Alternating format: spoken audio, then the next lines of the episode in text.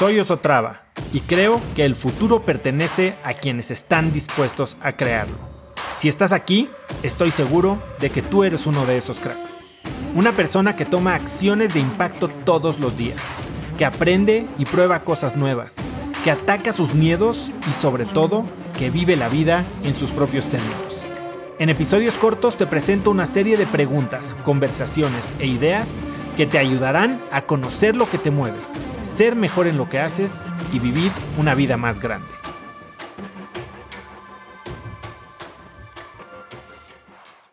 Hace poco estaba leyendo el libro Atomic Habits de James Clear, que habla de cómo cambios muy pequeños generan impactos chiquitos, pero que al acumularse se convierten en resultados gigantescos, ¿no?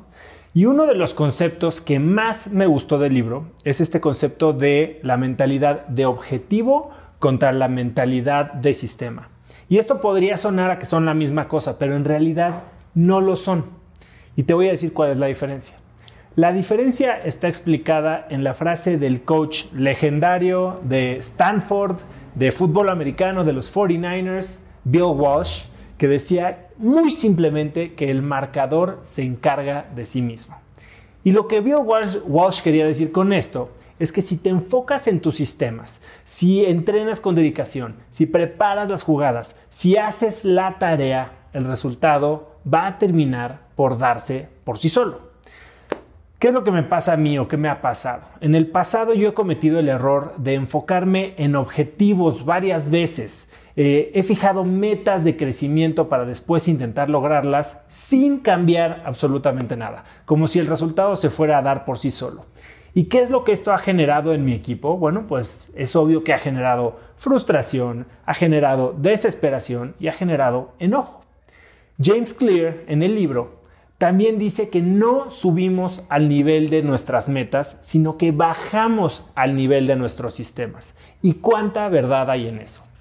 Aún más interesante es el hecho de que una mentalidad de objetivos posterga nuestra felicidad hasta que logramos estos objetivos. Mientras que si disfrutamos de la tarea, si nuestras actividades diarias están alineadas con nuestro propósito, entonces seremos felices siempre que el sistema esté corriendo. Y así, con emoción y con propósito, así sí hace sentido despertar cada mañana.